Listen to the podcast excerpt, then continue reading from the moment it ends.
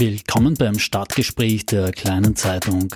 Wir sprechen in diesem Podcast darüber, was Klagenfurt und Villach bewegt.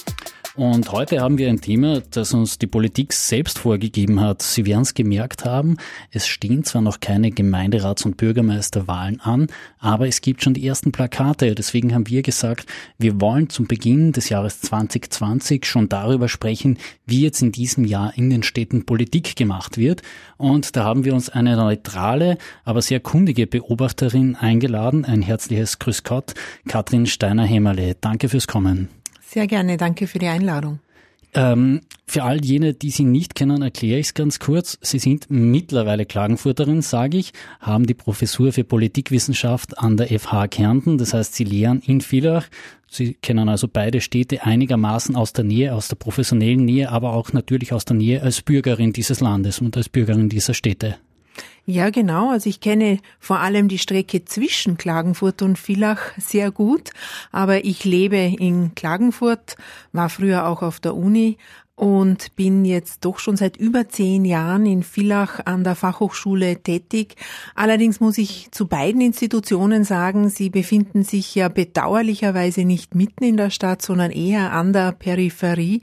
Also auch dieses Pendeln nach Villach hat mich nicht immer dazu gebracht, auch jetzt wirklich die Innenstadt zu genießen. Also da hat, hätte ich sicher noch einige peinlichen geografische Lücken aufzuweisen. Aber St. Magdalen, das kenne ich ganz gut. Gut, dann damit hätten wir sozusagen schon den ersten Pflock eingeschlagen für die Villacher Stadtpolitik, dass man mal die FH vielleicht etwas näher ins Stadtzentrum rücken könnte, oder? Ja, wird ja auch immer bei der Uni diskutiert und nicht zuletzt diese Vision eines gemeinsamen großen Campus in Kärnten, um auch den Bildungsstandort zu stärken. Da könnte ich schon etwas abgewinnen dieser Idee. Ähm, allerdings hat auch die Regionalisierung äh, da gibt's auch einige gute Argumente, nicht zuletzt, dass man schon merkt, wenn in den Städten Studenten unterwegs sind. Also Hauptziel müsste sein, mehr leistbaren Wohnraum für Studierende innerhalb der Städte, mehr Lokale und vielleicht auch ein bisschen mehr Toleranz, wenn es am Abend länger lauter ist. Jetzt, jetzt sind wir sozusagen schon in den Inhalten der Kommunalpolitik. Äh, wir wollten uns aber zuerst noch ein bisschen über die ähm, parteipolitische Ebene unterhalten. Ähm, bevor wir reingehen in die Städte nach Villach, nach Klagenfurt, zu den handelnden Personen von Günter Albel über Peter Weidinger bis hin zu Markus Geiger und Maria-Luise Matthiaschitz, ähm, mal kurz eine Frage zur politischen Großwetterlage. Man kennt sie auch als Analystin beim ORF, im Radio, im Fernsehen. Wie wird denn äh, diese Großwetterlage, nenne ich es jetzt mal, die türkis-grüne Koalition auf Bundesregierung, die relativ abgestrafte SPÖ, die ordentlich sich zerbröselnde FPÖ im kommenden Jahr ähm, sich auswirken auf die Kärntner Gemeinderatswahlen. Man hat das ja immer gesehen, äh, vor allem 2009 war das sehr beeindruckend. Das Jahr, nachdem Jörg Haider gestorben ist, sozusagen die Jörg Haider Gedenkwahl, die hat sich herunterlizitiert bis in die unterste Ebene. Da hat auch noch der unbeteiligste Gemeinderat in irgendeiner kleinen Ortsgemeinde, ohne jetzt irgendeinen Namen zu nennen, um ihn nicht zu beleidigen, äh, noch profitiert von diesem Jörg Haider Bonus. Wird es so etwas im kommenden Jahr vielleicht auch noch geben, dass da noch immer der Sebastian Kurz Bonus sich durchschlägt auf Gemeindeebenen, auf Stadtebenen? Also Personen sind selbstverständlich sehr zentral in Wahlauseinandersetzungen für Wahlkampagnen. Allerdings so eine dominante Figur, wie es jetzt Jörg Haider für Kärnten war, sehe ich nicht, nicht einmal in Sebastian Kurz, weil das ist immerhin ein Wiener. Ob die Regierung in einem Jahr diese, dieses neue Experiment Türkis-Grün immer noch so gut bewertet wird, wie sie heute startet, ähm, das lässt sich schwer voraussehen und vor allem auch was, welche Auswirkungen das hat jetzt konkret für die Städte hier, also Klagenfurt und Villach. Ähm, das zweite neben Personen ist natürlich, ähm, sind die Themen. Die Themen, die einerseits natürlich äh, die Parteien versuchen vorzugeben, zu diskutieren, auf die Agenda zu setzen, aber auch die Themen, die irgendwie auftauchen. Und da sehen wir natürlich einen großen Unterschied, zum Beispiel 2017 mit dem Zuwanderungsthema. 2019 äh, kam dann der Klimawandel, der Klimaschutz. Äh, beides haben sich manche Parteien selbstverständlich gewünscht, dass man das diskutiert, konnte aber nicht von ihnen jetzt wirklich in dieser Deutlichkeit auch gesetzt werden. Also da profitieren manche Parteien, manche nicht, was äh, in, auf der Agenda steht. Und gerade das letzte Jahr hat uns gezeigt, wie schnelllebig ja auch Personen und Themen wieder verschwinden oder auch auftauchen können. Also da wage ich keine Prognose jetzt, die länger wie ein Jahr halten sollte. Ähm, und natürlich neben äh, neben der Person und neben den Themen spielt auch eine gewisse Stimmung in der Bevölkerung eine Rolle, eine Grundstimmung. Ist man zufrieden, ist man nicht zufrieden? Das spricht dann vor allem für jene, die die Bürgermeister stellen, für jene äh, auch Parteien, die regieren. Und man kann natürlich auch eine Bundesregierung nehmen als Feindbild, um dagegen zu mobilisieren. Auch das eignet sich natürlich. Also Unterm Strich kann man sagen, selbstverständlich sind die Kärntnerinnen und Kärntner mit den Leistungen der Bundesregierung zufrieden? Dann kann es Rückenwind geben. Sind sie unzufrieden? Ähm, eignet sich jede Regierung sehr gut als Feindbild, um dagegen äh, zu warnen vor allem. Ähm, und dann haben wir aber immer noch die wichtigeren Komponenten für einen Wahlsieg und das sind die Spitzenkandidaten und selbstverständlich jene Themen, für die die Partei steht, für die sie als kompetent auch wahrgenommen werden. Wobei ich sehe gerade über was dann die Wählerinnen und Wähler diskutieren, das lässt sich fast am schlechtesten beeinflussen. Mhm. Ähm, kommen wir dann einmal gleich getrennt nach Städten, würde ich jetzt, jetzt vorschlagen, ähm, auf die einzelnen Personen, auf die Parteien zu sprechen und bleiben wir zu Beginn in Klagenfurt. Ladies first sozusagen, Maria Luise Matthiaschitz. Die Klagenfurter haben sie jetzt seit 2015 als Bürgermeisterin. Sie hat damals Christian Scheider abgelöst, hat viel davon gesprochen, eine neue politische Kultur einzubringen, hat viel davon gesprochen, die Stadtfinanzen zu sanieren. Jetzt ähm, tut man sich immer schwerer damit, diese Stadtfinanzen als saniert anzusehen. Es wurde in dieser Woche und in der Vorwoche ein Haushaltsstopp verordnet. Das heißt, die Kosten wurden sozusagen mal beschränkt auf 85 Prozent des budgetierten Rahmens. Das ist schon ein Indiz dafür, dass es finanziell vielleicht nicht ganz so rund läuft. Hinzu kommt die Bürgermeisterin, die manchmal sehr leutselig und sehr vereinnahmend sein kann, aber manchmal halt dann auch ins andere Pendel ausschlägt in ihrer persönlichen Kommunikation. Man erinnert nur sozusagen an den Ethiopian Airlines Saga, als sie einer grünen Gemeinderätin, sie hat es dann dementiert, aber man hat das Audiofile gewünscht hat, sie möge in einem Flugzeug der Ethiopian Airline mitfliegen, was ein verheerendes Signal war, weil kurz zuvor ein Flugzeug dieser Airline abgestürzt ist. Ähm, wie sehen Sie Maria Luise Matthiaschitz im kommenden Jahr in die Wahl gehen? Weil sie hat ja angekündigt, wenn alles passt, gesundheitlich ist jetzt sozusagen immer diese Klammer, die man sich natürlich offen lassen muss, das macht jeder Mensch. Aber wenn es passt, geht sie in die Wahl, will nochmal antreten, sie hat noch Projekte zu vollenden. Wie sehen Sie sie da hineingehen? Mit einem sehr starken Bonus und wird es nur ein Bestätigen im Amt oder wird es dann wirklich auch eine harte Stichwahl werden? Also dieser Haushaltsstopp zeigt ja schon, dass sie sehr darauf achtet, wie ihre Bilanz am Ende ausschauen wird, finanziell. Das liegt ihr sehr am Herzen, diese Stadt saniert zu haben, weil man ja gerade dem Hauptkonkurrenten, dem früheren zumindest, äh, vorgeworfen hat, mit dieser Brot- und Spielepolitik es eher locker genommen zu haben mit den Ausgaben. Ähm, hier versucht sie sich abzusichern, sicher gegen die FPÖ, dass ihr das nicht auch vorgeworfen werden kann. Was was sie natürlich nicht ändern kann, sind ihre doch sehr knappen Mehrheiten und vor allem diese bröckelnde Koalition. Das lag jetzt weniger an den Freiheitlichen, sondern vor allem an den Grünen, die sich ja gespalten haben und zum Teil auch mit Austritten eben gekämpft haben. Und insofern hat sie es schwer gehabt, weil viele Dinge, die sie umsetzen wollte vielleicht, wenn es nach ihr gegangen wäre, ähm, ihre Partner, kann man sie fast nicht nennen, weil sie ja gleichzeitig auch politische Gegner sind, aber in dem Fall eigentlich ihre Koalitionspartner verhindert haben. Ähm, sehr populär ist selbstverständlich das Hallenbad. Ja, auch da wird spannend zu sein. Schafft sie es schon bis in einem Jahr die Pläne so weit vorzulegen, dass sie wieder mit dem nächsten, mit wieder diesem Versprechen in die nächste Wahl gehen kann.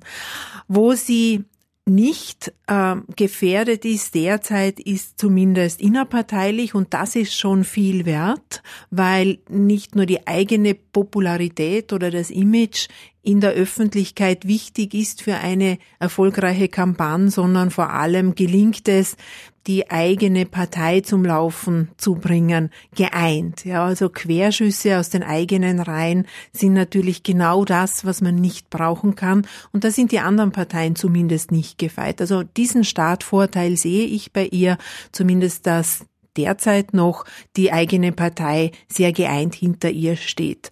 Es ist mit der Bürgermeisterdirektwahl natürlich auch nicht mehr so leicht, während einer Periode zu übergeben. Also man kann das ja nur maximal ein Jahr vor der nächsten Wahl, ansonsten würde es ja zu Bürgermeisterneuwahlen kommen. Also insofern wird es überall spannend sein zu beobachten, ob im März, eben dieses eine Jahr vor der Wahl, ähm, hier schon die Weichen gestellt werden.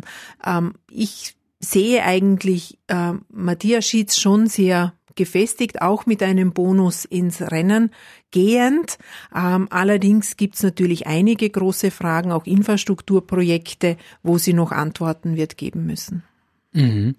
Ähm, Infrastrukturprojekte jetzt beispielsweise vor allem Fortführung der Choralmbahn durch den Zentralraum wäre, ich glaube, ein Thema, aber auch die innerstädtischen Ebenen von den Begegnungszonen, neues Verkehrskonzept, neues Buskonzept wahrscheinlich diese äh, Fahrradfreundlichkeit, die angekündigt wurde, äh, das Messegelände, wie es da weitergeht und natürlich auch äh, rund ums Stadion. Jetzt hatten wir ja vor Forest. Einige Monate war dieses Stadion bespielt, ähm, aber da gibt's natürlich schon, schon einige Ecken in Klagenfurt, äh, wo es natürlich interessant sein wird in der Wahl oder vor der Wahl, was denn so die einzelnen Parteien hier auf den Tisch legen, äh, was sie sich vorstellen und nicht zuletzt natürlich auch der Flughafen. Hm.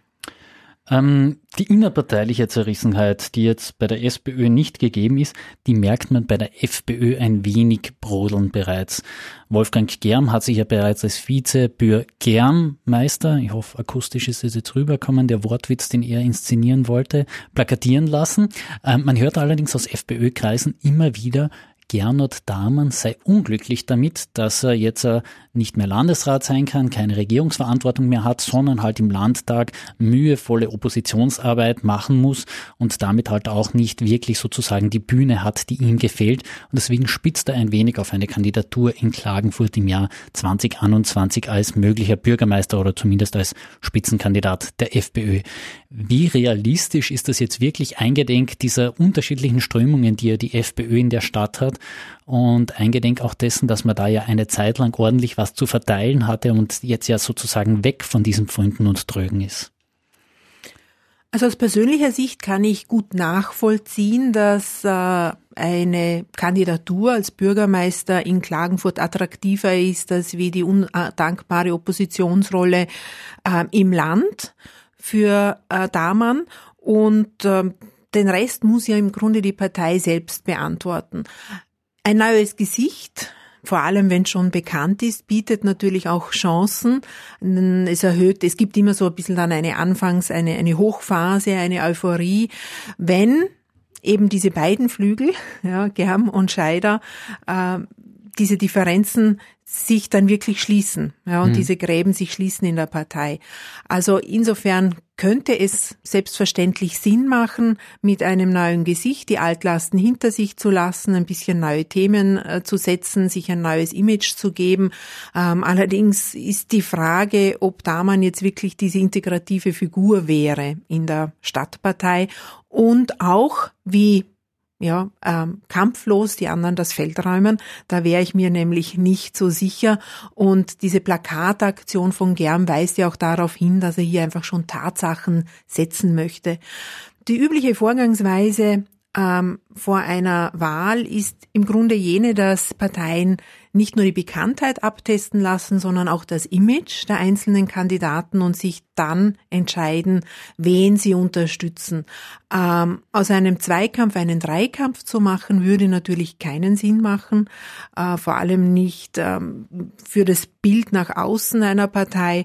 Ähm, aber es kann natürlich in internen Entscheidungsprozessen auch gelingen, äh, dass man sich auf einen einigt. Aber das sollte dann doch relativ rasch erfolgen, äh, weil man ähm, auch eine Kampagne, einen gewissen Vorlauf, eine gewisse Vorlaufzeit hat.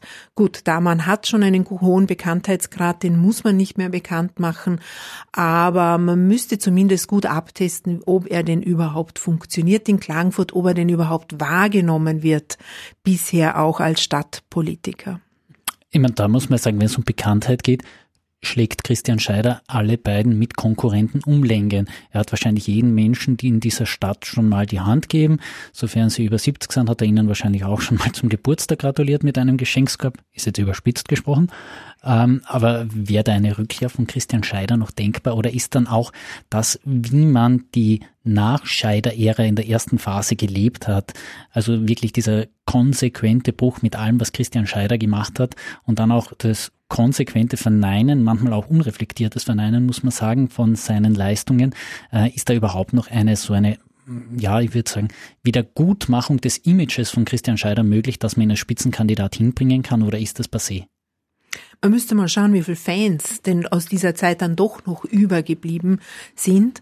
Ähm, am wenigsten Vergangenheit hätte natürlich Germ, weil auch da man hat eine gewisse Vergangenheit, wenn auch in der Landespolitik, aber er war doch derjenige, der den 13-maligen Auszug, der damals als Clubobmann im Landtag organisiert hat, um die vorgezogenen Neuwahlen äh, 2000 13 war das ja zu verhindern. Also insofern schwer zu sagen. Das lässt sich aber gut abtesten, glaube ich, jetzt noch in einem Jahr. Ähm, wichtig ist wirklich eine Einigung innerhalb der Partei mit den Funktionären, damit die Kampagne dann funktioniert für diesen einen Kandidaten und es nicht, nicht zu Querschüssen innerhalb der Partei kommt. Das halte ich für unerlässlich, das kann ich aber nicht jetzt sozusagen vorhersehen, äh, wie es da ausschaut. Ein leichtes Indiz war ja damals schon die interne Abstimmung, die ja dann doch eher zugunsten von Germ ausgegangen ist und nicht zugunsten von Scheider. Stimmungen verändern sich, aber allzu sehr dann wieder derartige Ergebnisse aufzuknüpfen, ähm, ist natürlich auch nicht sehr günstig vom Außenbild. Die Frage wird sein, äh, wer hat die größten Chancen gegen Matthias Schitz? In die Stichwahl zu kommen oder sogar diese Stichwahl zu gewinnen. Mit welchen Themen? Wer steht am ehesten dafür? Ähm, das wird sicher jetzt noch ein bisschen ein Hintasten sein von allen Parteien. Je mehr die anderen schon preisgeben, desto eher wartet man vielleicht selber noch zu und schaut dann, welche Lücke bleibt am Ende. Mhm. Aber auch die Freiheitlichen können sich das nicht wirklich lange leisten, weil sie als zweite Kraft in dieser Stadt schon gefordert sind, auch sich festzulegen. Mhm. Ähm, kommen wir zu einer weiteren ehemaligen Bürgermeisterpartei, der ÖVP. Ähm, da haben wir in Klagenfurt jetzt mit Markus Geiger einen Stadtrat, der ist sehr rührig. Ähm, allerdings, man darf jetzt nicht davon ausgehen, dass er sozusagen der große Doyen ist, der jetzt unbedingt, ich nenne es jetzt mal, ein Volkstribun noch werden wird. Ähm, jetzt hatten wir bei der jüngsten Nationalratswahl ein sensationelles Ergebnis. In Klagenfurt war die ÖVP die stärkste Partei, was schon quasi seit Jahrzehnten nicht mehr äh, innerhalb, also es einfach nicht dargestellt war. Ich glaube sogar seit ja, wahrscheinlich seit Beginn der Zweiten Republik war das nicht der Fall. Und da gab es jetzt auch in den letzten Monaten erfolgreiche Frauen. Elisabeth Scheucher hat im Nationalratswahlkampf aufgezeigt, dass sie sehr rührig sein kann, ist aber natürlich schon 60 plus, das heißt als Bürgermeisterkandidatin eher eine Wackelkandidatin. Auf der Landesebene hat die Klagenfurter Gemeinderätin Susi Hager jetzt die Landespartei übernommen, also in den internen Strukturen, in den Leitungsorganisationen. Da haben auch viele schon gesprochen, naja, das könnte vielleicht schon der Schritt in eine nächste Ebene sein, Sie hat es gegenüber der kleinen Zeitung jetzt einmal verneint, muss ich jetzt auch dazu sagen, es ist nicht in ihrer Absicht. Aber wie lang wird da auch die ÖVP zuwarten können, ähm, um zu formulieren, das ist unser Kandidat, das ist unsere Perspektive und kann die ÖVP sozusagen ja auch mit einer Koalitionsansage vielleicht auch reingehen im Wissen, dass man erst vielleicht jetzt selber nicht den Kandidaten oder die Kandidatin hat, die auf Position 1 landen wird? Also in ein Rennen zu gehen mit der Aussage, man ist mit Platz zwei zufrieden und, und als Juniorpartner halte ich jetzt also nicht unbedingt für die beste Option.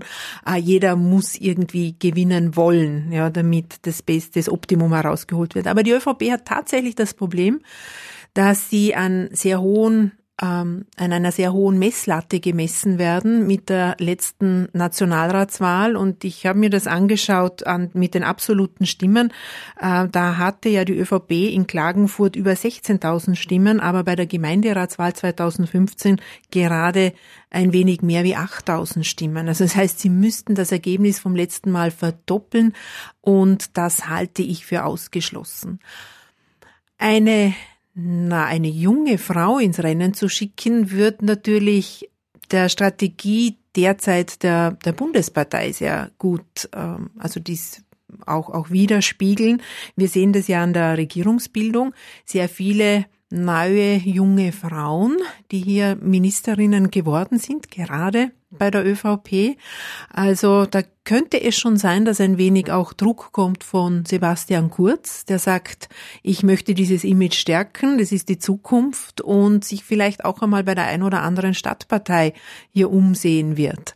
Ähm, das werden wir sehen. Ich glaube, die ÖVP kann natürlich derzeit schon noch abwarten, weil diese Duellsituation, wie es jetzt die FPÖ hatte, ähm, nicht so offensichtlich ist. Und die Frage ist aber immer, wie viel Schaden kann jener Kandidat anrichten, ja, der sich Hoffnungen natürlich macht auf die Spitzenkandidatur und sie dann dennoch nicht bekommt. Auch hier, denke ich mir, ist es ein, ein Abwägen. Ähm, wirklich Erwartungen hat jetzt natürlich niemand, dass die ÖVP diesen Bürgermeistersessel zurückbekommt. Aber sie werden, wie gesagt, gemessen an diesem Wahlergebnis bei der Nationalratswahl und da kann fast nur jeder, also wird jeder verlieren. Egal, ob es jetzt eine junge Frau ist oder der bekannte Stadtrat, äh, die werden beide verlieren und es ist jetzt auch ein bisschen die Frage, wer sich das dann antun möchte. Mhm. Ähm, Anton möchte gutes Stichwort gleich, um zu den Grünen überzuleiten. Sie haben es schon angesprochen, die haben sich zuerst die Liste Fair von ihnen abgespalten, später ist dann noch Andrea Wulz, eine grüne Leitfigur über Jahrzehnte, ähm, hat sich vom grünen Club verabschiedet, aber nicht von grünen Werten, wie sie es nennt. Ähm, und insgesamt hat man da nicht das Gespür, dass, wenngleich bundesweit der Trend irgendwie hin in Richtung Grün ausgeschlagen haben mag, dass der Klagenfurt auch nur irgendwie einen Profit davon ziehen könnte, beziehungsweise die Grünen in Klagenfurt nur einen Profit daraus ziehen könnten, 2021. Sie teilen diesen, diesen Befund, habe ich jetzt so den Eindruck gehabt aus Ihrem Nicken heraus. Naja, also auch die Grünen haben ähnlich wie die ÖVP ein fantastisches Ergebnis gemacht bei der Nationalratswahl. Also das Potenzial wäre hier, wäre sehr hoch. Ähm, die Frage ist, wer kann es jetzt auch abholen für, für die äh, Stadtwahl, also für eine Wahl in der Stadt? weil er eben Personen eine große Rolle spielen. Und wenn ich jetzt an Frank Frey denke, der hat sicher mit dem Problem zu kämpfen, zu wenig Profil entwickelt zu haben, ja, auch in der Koalition zu sehr vielleicht mitgestimmt zu haben, aber was waren denn wirklich jetzt die, was die grüne Handschrift, ja, wie man sie jetzt nennt beim Regierungsprogramm. Jeder sucht die grüne Handschrift. Und ähm, ja, also ich, ich muss jetzt selber auch gestehen, die fällt mir jetzt auch nicht auf Anhieb so ein. Ja. Ähm, allerdings haben denke ich, die Grünen vielleicht ein größeres Personalproblem, äh, wie es die ÖVP hat. Ähm, nicht nur, weil sie weniger sind, weil halt Klagenfurt um am Anfang noch einmal anzuknüpfen, jetzt auch keine Stadt ist, die äh, sehr geprägt ist von Studierenden, von jungen Menschen. Es gibt ja den ersten Bürgermeister einer Landeshauptstadt in Innsbruck und ähm, nur weil ich das sehr gut kenne, noch von meinem Studium, ähm, das, da ist die Zusammensetzung ganz eine andere. Also die Klagenfurter Grünen müssen, um erfolgreich zu sein, eher doch in konservativ-bürgerlich-liberalen Kreisen punkten, äh, weil es einfach zu wenig junge Menschen gibt, zu wenig Studierende, die in der Stadt wahlberechtigt sind. Und ähm, vielleicht ist da Frank Frei auch nicht unbedingt das Angebot, das Ideale. Allerdings fällt mir jetzt auch spontan niemand ein, der ihn ablösen wollte oder könnte. Ähm, aber es ist ja, wie gesagt, noch einige Zeit hin. Gut, das, das stimmt jetzt mal. Äh, es ist noch einige Zeit hin, aber trotzdem, irgendwie hat man das Gefühl, es, es, es geht schon los, sozusagen, dieses interne Kesseltreiben ja dann auch. Ähm, und damit wären wir dann schon mittendrin in der SPÖ-Filler.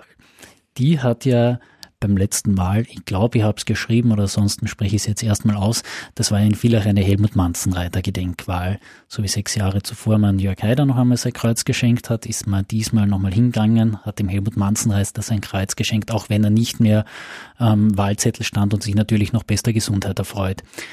Ähm, er hat dann der Partei nicht nur Günter Albel im ersten Wahlgang zum Bürgermeister verholfen, hat auch der Partei eine absolute hinterlassen. Die wurde dann durch interne Querelen verspielt.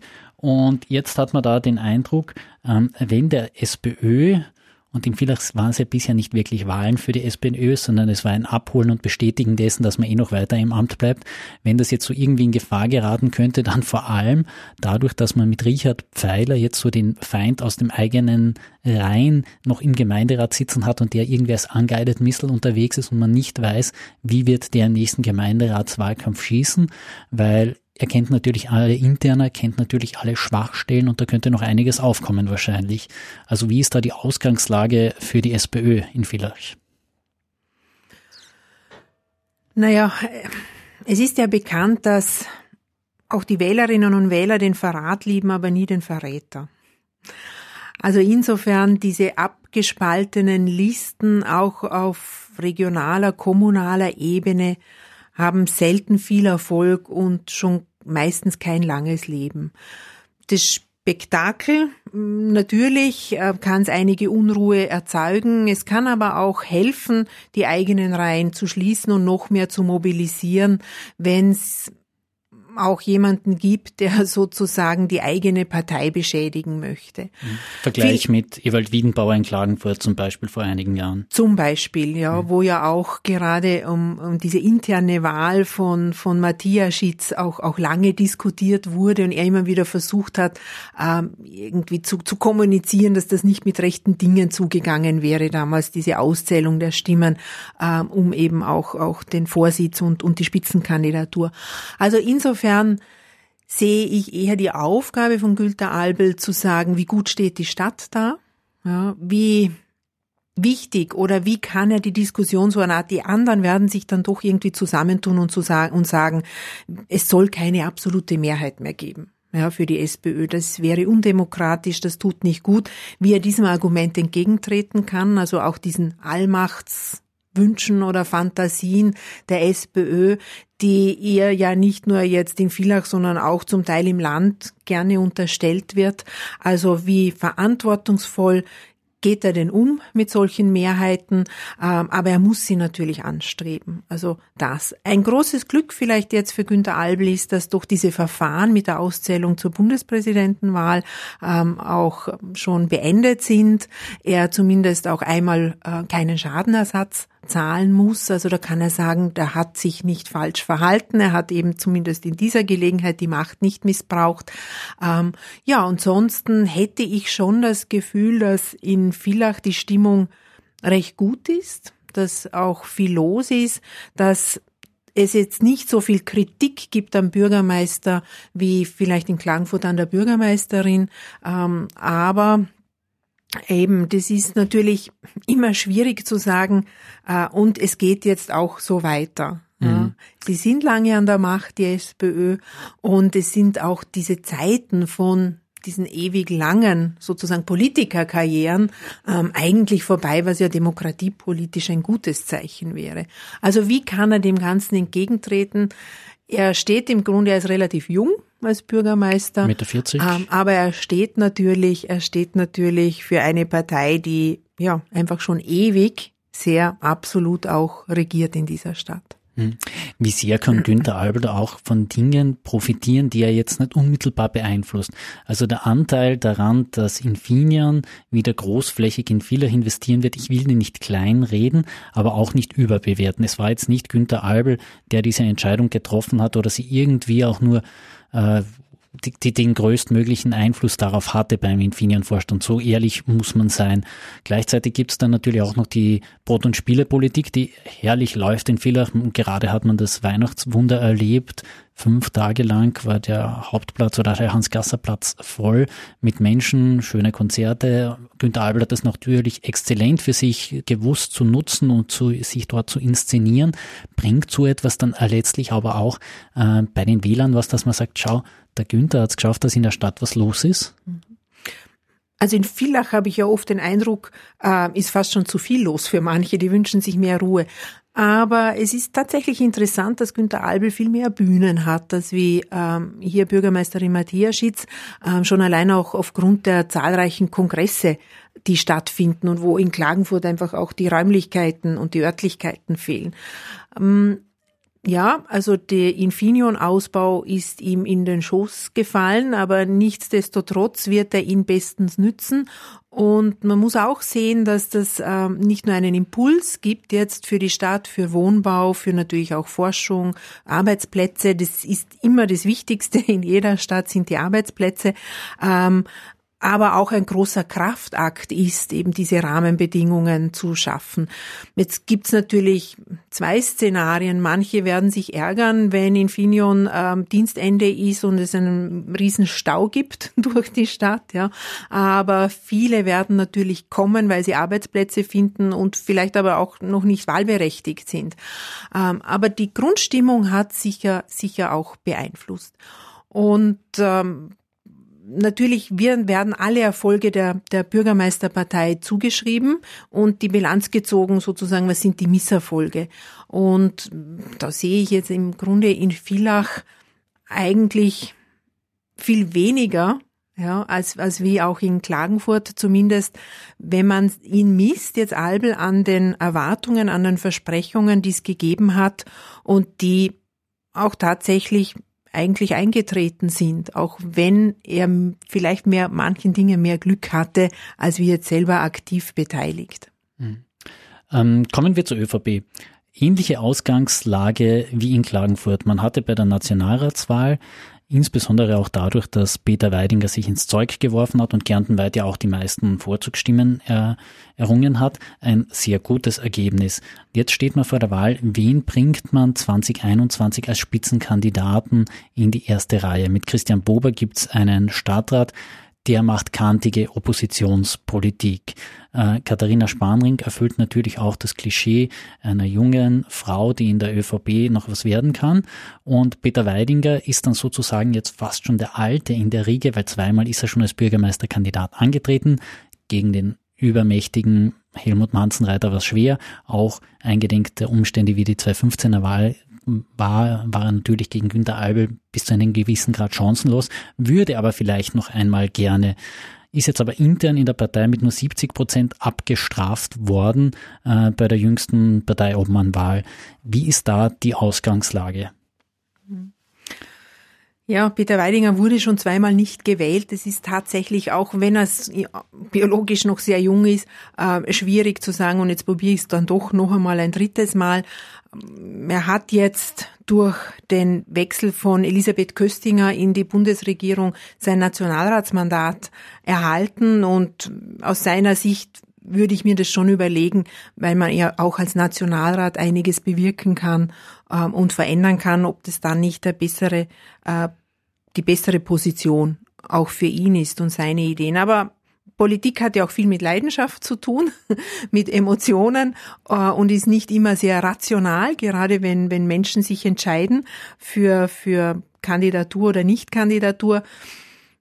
Ich würde auch hier eine ähnliche Situation sehen wie in Klagenfurt mit einer jungen Frau, vor allem weil man ja nicht gegen eine Bürgermeisterin antritt, sondern man hätte ja auch noch ein Alleinstellungsmerkmal unter Umständen mit der einzigen Frau zumindest mit Aussichten. Bei den Grünen könnte ja auch noch eine Frau natürlich kandidieren, aber man wäre sozusagen von den doch größeren Parteien hätte man dann die einzige Frau.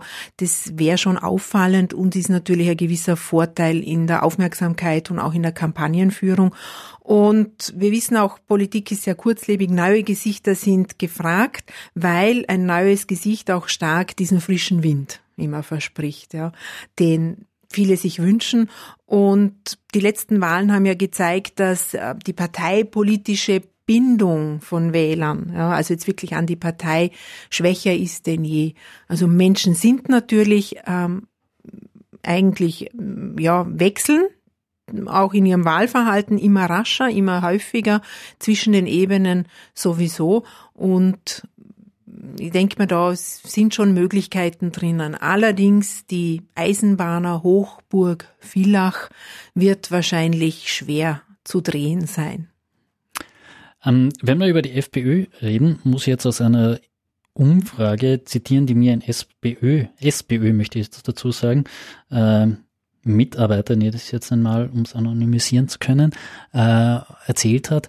Darin wurde die Beliebtheit der Villacher Spitzenpolitiker sozusagen abgefragt und der mit dem höchsten Ausschlag nach oben war der FPÖ-Stadtrat Erwin Baumann. Reicht Sympathie alleine, um dann auch die Wählerstimmen abzufangen? Denn dass der Erwin Baumann hat wahrscheinlich noch nie jemanden in, zumindest in politischen Funktionen irgendwie was Böses gewollt, wird nie jemanden scharf angegangen sein, so dass der nachhaltig beleidigt war. Kann man das dann auch irgendwie in Wählerstimmen übersetzen?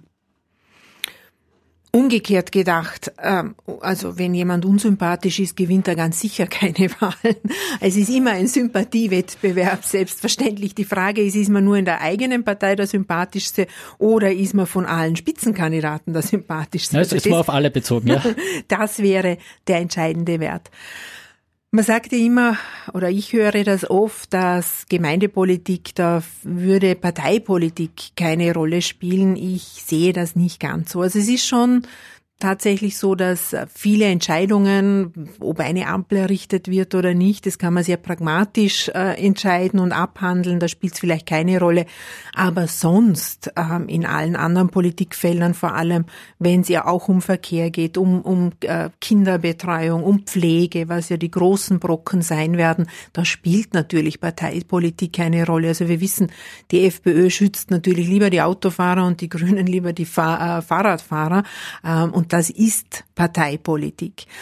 Ähm, also insofern ähm, wird schon auch mitentschieden am Ende dann vom Wähler und von der Wählerin, für was steht denn diese Partei und nicht nur für was steht der Kandidat. Aber wenn wir jetzt die Bürgermeister-Direktwahl haben und dann noch parallel eine Gemeinderatwahl, dann kann man ja die Stimme auch teilen. Also insofern ist es schon beobachtbar, dass manche sagen, ich wähle jetzt FPÖ oder auch SPÖ oder ÖVP sozusagen den Bürgermeisterkandidaten, aber dann für den Gemeinderat entscheide ich mich für eine andere Stimme. Also das könnte die FPÖ natürlich auch äh, mit so einer Strategie ins Rennen gehen, zu sagen, wir haben den sympathischsten Kandidaten, äh, stimmt's doch für ihn als Bürgermeister der SPÖ kann man ja immer noch dann die Stimme bei der Gemeinderatswahl mhm. geben. Das führt am Ende dann zu Blockadesituationen oft in Gemeinden oder in Städten, ja, wenn es Bürgermeister gibt, die überhaupt keine Mehrheiten mehr finden können in den Gemeinderäten. Aber aus Sicht des Bürgers ist es durchaus eine reizvolle und auch immer öfter angewendete äh, Methode. Mhm.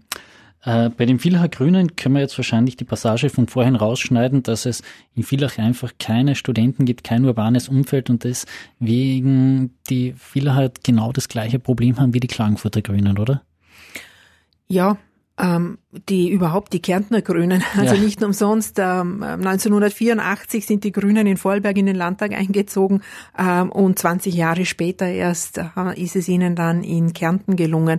Ähm, natürlich, es ist Kärnten ein besonders zähes äh, Pflaster für kleine Parteien, für Parteien, die eher auch sich an eine urbane Wählerschicht, äh, eine liberale Wählerschicht äh, wenden. Ähm, das merken ja nicht zuletzt auch die Neos, nicht nur die Grünen. Mhm. Ähm, kommen wir da aber noch einmal auf ein vieler Spezifikum zu sprechen. Die Liste Verantwortung Erde, die war ja der große Überraschungskandidat und dann auch im Ergebnis die große Überraschung im Jahr 2015, wie die abgeschnitten haben.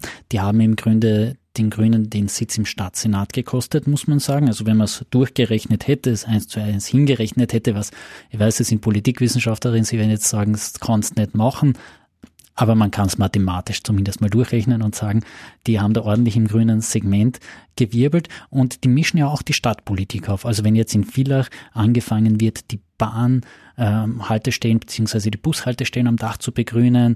Wenn die Festeln ohne Plastikmüll auskommen müssen, dann geht das alles auf Initiativen dieser Verantwortung Erde zurück. Und die haben jetzt mit Sascha Al-Jabali schon einen sehr charismatischen Frontmann, der sich jetzt auch wieder in die erste Reihe gestellt hat. Was ist eigentlich von so einer Grasroots-Bewegung, die sich auch bewusst und natürlich schon auch ein bisschen inszeniert gegen den normalen Politalltag stellt, zu erwarten? Sind da zweistellige Prozentsätze sogar drinnen vielleicht, auch aus der Frustration über übrige Politik heraus? Mhm. Also ich habe diesen Kandidaten ja auch beobachtet bei der Landtagswahl und äh, es waren war aber zwei verschiedene Personen. Also im Landtagswahl war es der Gerald Dobernik und der Sascha Chavali war in vielleicht der andere. Also der eine ist nur mit langen Haaren, der Herr Dobernik, und der Chevalier hat dann obendrein noch den langen Bart, um es mhm. genau, anschaulich zu machen für die Zuhörer. Er genau. hat bei Schulen und so weiter ja, genau, Auftritte genau, gehabt genau. und ähm, es war enorm, was für ein Zuspruch ähm, er bei jungen Menschen eben erreicht hat. Und da habe ich mir schon gedacht, wie kann es den Grünen passieren, dass ihnen so ein Kandidat eigentlich durch die Lappen geht und sie ihn nicht integrieren konnten in die Partei. Ja, also das war sicher ähm, ein Fehler. Wenn jetzt aber diese dieser Hype bei den Grünen aufgrund des Klimawandels und Greta Thunberg und so weiter anhält, dann muss man schon leider sagen, wird da nicht so gut oder wird diese Liste Erde nicht so gut punkten können, wie sie könnte, wenn es das nicht gäbe. Also das ist jetzt, äh, wie soll ich das anders, anders ausdrücken? Also ich gebe jeder neuen Partei ja sehr gute Chancen, wenn die Unzufriedenheit mit den anderen sehr groß ist. Ja. Mhm. Im Moment ist es aber bei den Grünen nicht der Fall und die fischen doch in sehr ähnlichen Teichen ja, aber, von der Wählerschaft. Hätte man da in vielleicht nicht sogar die Schmied-Schmiedel-Thematik, dass die Verantwortung eher grüner ist, ökologischer, progressiver auch in diesen ganzen Zugängen, als es die Grünen überhaupt sein können. Das hat jetzt auch schon mit den 40 Jahren Altersunterschied oder 30 Jahren Altersunterschied der handelnden Personen zu tun. Genau, also es muss sie schmerzen, ja, diesen, diesen Gegenkandidaten zu haben oder diese po po politische Konkurrenz zu haben. Wenn die Grünen allerdings eh ein wenig geschickt sind, ja, in ihrer Kampagne, dann holen sie sich natürlich Bundespolitiker bis hin zu Minister, ja, um diese Schmied-Schmiedel-Diskussion sehr schnell zu ihren Gunsten zu entscheiden. Also äh, ich nehme schon an, dass die Bundespolitik, die Bundespartei hier ein paar Kaliber auch nach Kärnten schicken wird. In, ich glaube, Villach ist doch die achtgrößte Stadt Stadt Österreichs. Ich hätte es sogar als sechste oder siebtgrößte in Erinnerung. Ja. ja. Ähm, aber es ist ja doch also eine sehr wichtige und große Stadt und so. Und ich nehme an, dass es da schon Unterstützung geben wird von der Bundespartei. Dann gibt's auch jetzt eine Nationalrätin, ja, die sehr gut ins Profil passt, als Frau, ähm, Kärntner Slowenin, Biobäuerin, auch die wird natürlich äh, da eingesetzt werden, denke ich mal, zur Unterstützung. Also da wird sich dieses, wer ist jetzt ja wirklich der Profi, schon allein von der Kampagnengestaltung, als auch dann von den Testimonials, die man in der eigenen Partei auch mitführen kann, äh, wird sich das schon, so, schon rasch entscheiden. Also insofern, ja, die Liste Erde ist, ähm, finde ich, eine ernsthafte Konkurrenz, bringt auch viel Belebung, aber sollten jetzt die Grünen nicht sehr versagen in ihrer neuen Rolle in der Bundesregierung, dann glaube ich, kann er jetzt nicht wirklich ihnen noch einmal viel, viel wegnehmen an, an Stimmen. Aber der Fehler ist vor Jahren passiert, ja. Den hätte man sollen entdecken und integrieren ähm, und sozusagen auf die, auf die eigene Seite ziehen. Ja. Ähm, einen Punkt noch im Wahljahr 2015 war sie der große Hype, zumindest in der ersten Anfangseuphorie, die Neos ähm, ist von denen 2021 in Kärnten überhaupt noch was zu erwarten? Sie sind ja in beide Gemäldengeräte reingekommen. In Klagenfurt was Klaus-Jürgen Jandl, der hat sich mittlerweile Gerhard Köfer und seinem Team Kärnten angeschlossen. In Villach war es Bernd Stehauner, der macht jetzt sozusagen noch seine eigene Sache. Ähm, ist von denen noch irgendwas zu erwarten als klassisch pinke Neos? Also die Neos haben es eigentlich nie geschafft, hier wirklich Personen aufzubauen, weder für die Landesebene und schon gar nicht in den einzelnen Gemeinden. Ich würde den Neos raten, natürlich zu suchen und wenn sie jemanden finden, der idealerweise ähm, politisches Talent ist, ja, sympathisch, haben wir schon, schon abgehandelt, ähm, aber vor allem vielleicht auch schon ein wenig bekannt ist, äh, dass man dann ähm, in die Wahl geht und sonst auf diese Kosten eher verzichtet.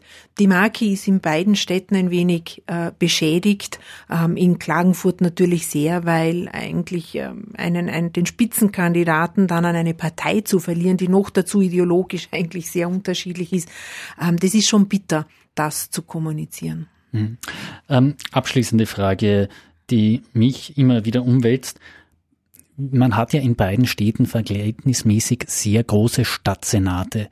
Kann man das eigentlich jetzt im Zuge einer Wahl einbringen, dass man sagt, Freunde, jetzt gehen wir noch einmal rein. Die Legislaturperiode ist natürlich so groß, dass wir weiterhin mit sieben Stadtsenatsmitgliedern weitermachen, aber dann sollen wir es mal angehen und sollten das mal reduzieren.